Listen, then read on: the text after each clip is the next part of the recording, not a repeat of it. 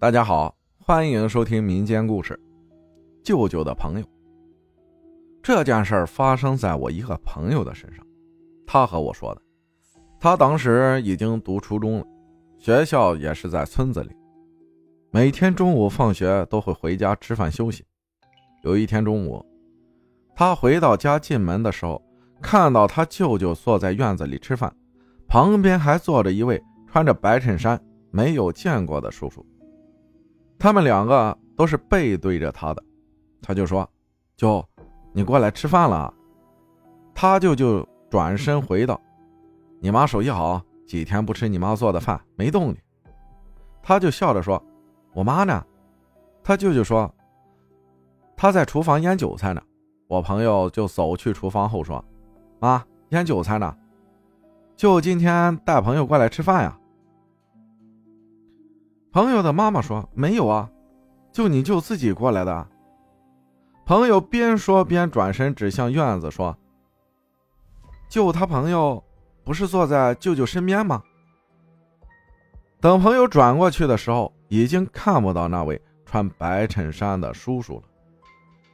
当时啊，他就吓了一跳，就站在厨房门口问他舅说：“舅，你朋友呢？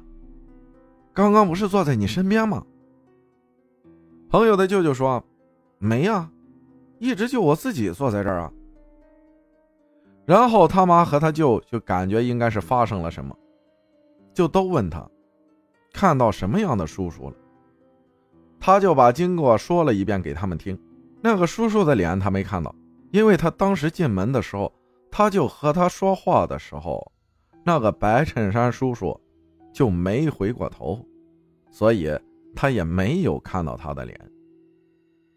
后面听说他妈就去找了孟婆了，不过第二天我这个朋友睡醒后下嘴唇就肿了起来，说像是什么昆虫之类咬的，但是不痛不痒也没伤口，过了几天也就自然好了。还有一件事也是一个朋友跟我说的，晚自习回家路上遇见的事儿。在他六年级一天的晚自习，从学校回家的路上，当年晚自习好像是九点下学。他快到家的时候，突然有一位老奶奶在他后面叫他，然后他就回头说：“怎么了，奶奶？”老奶奶就说：“孩子，现在几点了？”